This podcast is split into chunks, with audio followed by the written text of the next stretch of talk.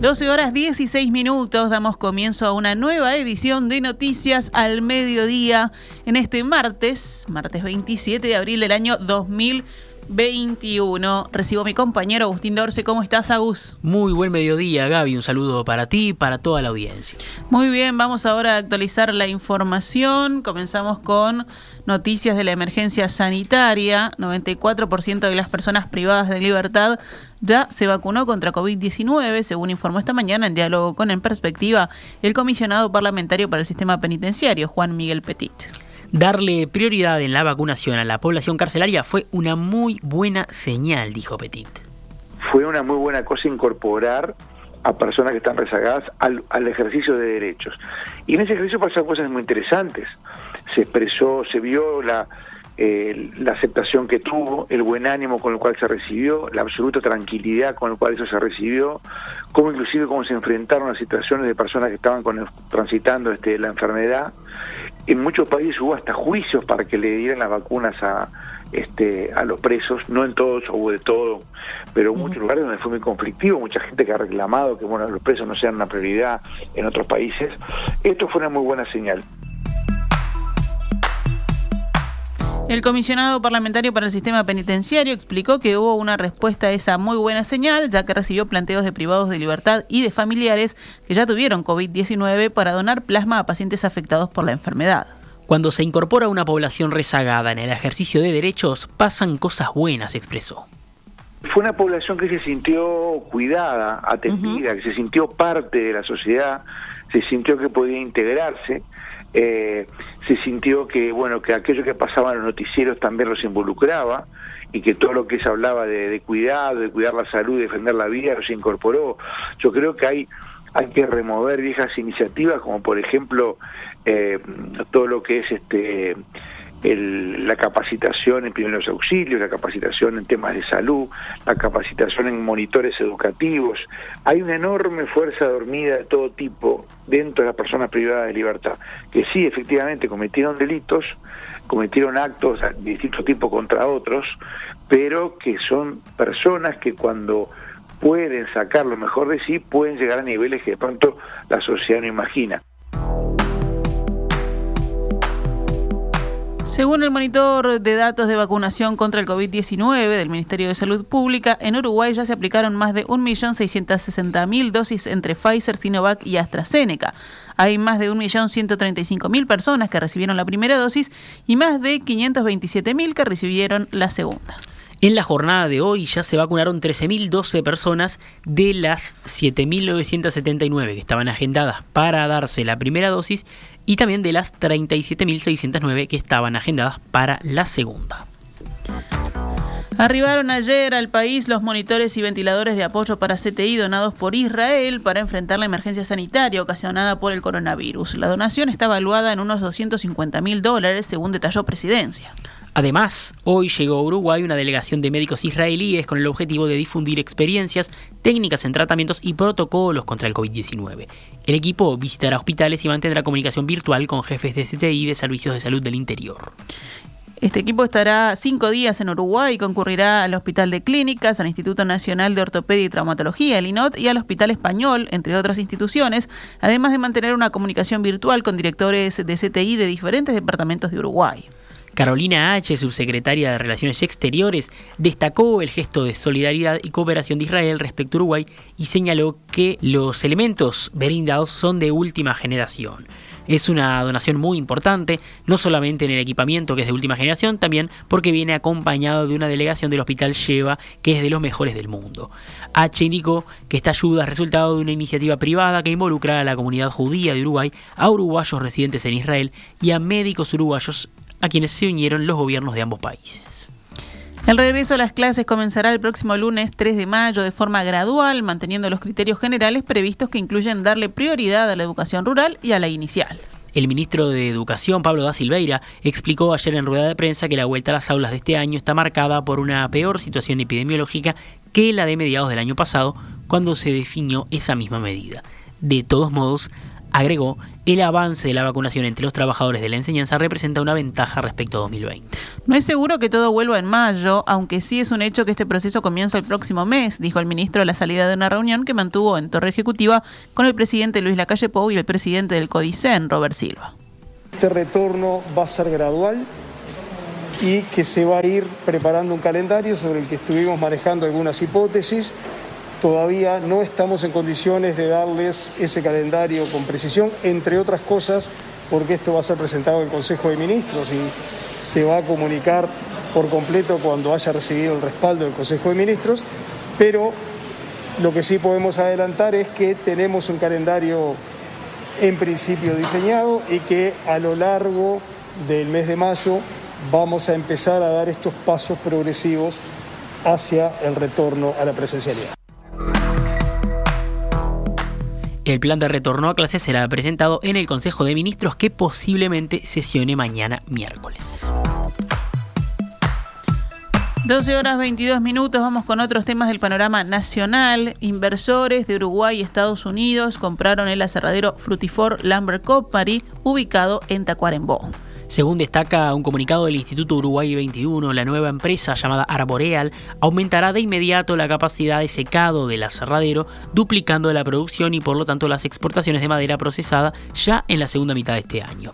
Además, Arboreal instalará en la planta de Tacuarembó la maquinaria para producir madera laminada cruzada, CLT, una tecnología que permite construir en madera edificios de varios pisos de altura, complejos habitacionales, centros deportivos y escuelas. Esta fábrica se presenta como la más moderna en Sudamérica en este rubro. Esta mañana, en la entrevista central de En Perspectiva, Matías Abergo, cofundador de Arboreal, explicó cómo se trabajará en Frutifor a partir de la instalación de una planta de producción de CLT y puestos de trabajo que esto generará. Esto implica una inversión de cerca de 20 millones de dólares que va a estar pronta en el segundo semestre del año 2022. Lo que vamos a hacer son paredes y entrepisos de, de madera maciza, de CLT, eh, que vamos a poder llegar a producir hasta 12 metros de ancho por 3 metros de altura, 3 metros y medio de altura, y a su vez también vigas y columnas de, de glulam de hasta 12 metros eh, de, largo y hasta eh, un metro de, espesor. ¿Cuántos Vamos a producir aproximadamente en total unos 60.000 metros cúbicos, que si lo llevamos a metros cuadrados estaríamos en el entorno de más de entre 150 y 180 mil metros cuadrados. ¿Cuántos puestos de trabajo directos se van a generar? ¿Cómo crece? ¿En cuánto, en qué proporción crece la plantilla de Frutifor? Frutifor hoy tiene 100 eh, empleados eh, de forma directa, más otros 100 de forma indirecta. Ahora vamos a, duplicar esa producción, por ende va a haber una correlación con este, de, necesidad de recursos humanos y específicamente en la parte de, CLT van a haber aproximadamente 45 y 50 personas de forma eh, directa y más de 150 de forma indirecta. Por otro lado, valoró algunas de las ventajas que ofrece la tecnología CLT frente a la construcción tradicional. El gran valor agregado es tiempo, performance eh, y, costos y cambio climático. En términos de tiempos, eh, perfectamente se puede hacer un edificio de cinco pisos eh, en la tercera parte del tiempo. en términos de, costos, es un producto producido en, en, el país realmente muy, muy competitivo En lo que tiene que ver con el cambio climático, el cofundador de Arboreal explicó que por cada metro cúbico construido con madera laminada cruzada se captura una tonelada de CO2, lo que es muy importante para disminuir las emisiones de ese gas. Brasil y Uruguay presentaron ayer en forma conjunta un planteo al Mercosur que incluye la baja del arancel externo común y la posibilidad de que países del bloque desarrollen negociaciones comerciales con terceros a diferentes ritmos. La iniciativa ingresó al Consejo Mercado Común que conforman los ministros de Relaciones Exteriores y Economía de los países socios y será respondida por Argentina y Paraguay en mayo cuando se celebre una nueva reunión del Consejo Mercado Común en Buenos Aires. El canciller uruguayo Francisco Bustillo habló ayer en conferencia de prensa luego de reunirse con el presidente de la calle Pou. más allá de las tensiones lógicas y naturales que se dieron durante las tres horas en que estuvimos trabajando intensamente y en el cual cada país defiende sus propias posiciones, pero bueno, realmente reinó el deseo de todos de avanzar, de encontrar eh, consensos y bueno, simplemente, como no pudo ser en esta ocasión, nos hemos dado la oportunidad de una nueva convocatoria que va a llevar adelante el presidente pro tempore, esto es el canciller de Argentina, el ministro Felipe Solá, va a estar convocando en el mes de mayo una nueva reunión extraordinaria del Consejo del Mercado Común para seguir intentando todos juntos este, avanzar en, en, una fórmula de consenso que nos permita esa tan este, ansiada eh, flexibilización, al mismo tiempo que otro tema que, fue, que estuvo contenido en nuestra propuesta que lo vamos hoy es el famoso eh, relevamiento del arancel externo común. Desde el Frente Amplio, el diputado Daniel Cayani dijo al país que una parte de la propuesta de Uruguay para flexibilizar el Mercosur no es mala, pero que lamentablemente la oposición no la pudo conocer de primera mano de parte del canciller, sino a través de los medios. Según el legislador del Movimiento de Participación Popular del MPP, el planteo uruguayo parece más bien una especie de publicidad de una acción que además solo ha logrado ser puesta en el punto del orden del día de una reunión prevista para mayo. Con respecto al tema de fondo, Casciani dijo que resulta extraño que se avale la reducción del arancel externo común antes de negociar con otros países, porque justamente eso es lo que se negocia. Igualmente, consideró importante plasmar la propuesta. Cerramos el panorama nacional con otras noticias. Esta madrugada, a sus 81 años de edad, falleció Gonzalo Aguirre Ramírez, abogado y ex vicepresidente de la República durante la presidencia de Luis Alberto Lacalle entre 1990 y 1995. Aguirre se encontraba internado en la Asociación Española y hace unas semanas había superado el coronavirus. Especialista en Derecho Constitucional, fue columnista y periodista en distintos medios de prensa. Aguirre tuvo un papel destacado en el retorno de Uruguay a la democracia y llegó a ocupar uno de los cargos más altos en la política uruguaya. Fue uno de los principales negociadores del Partido Nacional durante la apertura democrática. Junto al colorado Enrique Tarigo, redactó la proclama del acto del obelisco del 27 de noviembre de 1983, una concentración multitudinaria realizada en nombre de los partidos políticos uruguayos bajo la consigna por un Uruguay sin exclusiones. Senador entre 1985 y 1990, fue uno de los votantes y defensores de la ley de caducidad votada en diciembre de 1986. Dentro del Partido Nacional, creó el movimiento Renovación y Victoria en 1987, acompañó a Luis Alberto Lacalle en la Fórmula Blanca que obtuvo la victoria en las elecciones nacionales de 1989 y al año siguiente asumió la vicepresidencia de la República. Entre 1990 y 1991 fue presidente del directorio del Partido Nacional. El presidente de la República escribió en su cuenta de Twitter, Gonzalo Aguirre fue un referente político imprescindible desde hace décadas. Su agudo conocimiento del derecho siempre lo hizo fuente de consulta. La peleó hasta los últimos días, manteniéndose activo. Lo vamos a extrañar, que en paz descanse, escribía la calle Pou.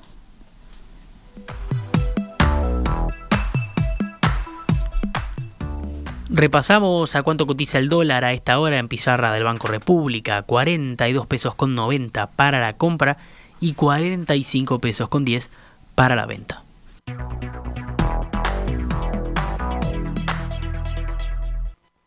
CX32 Radio Mundo, transmitiendo desde los 1170 kHz de su dial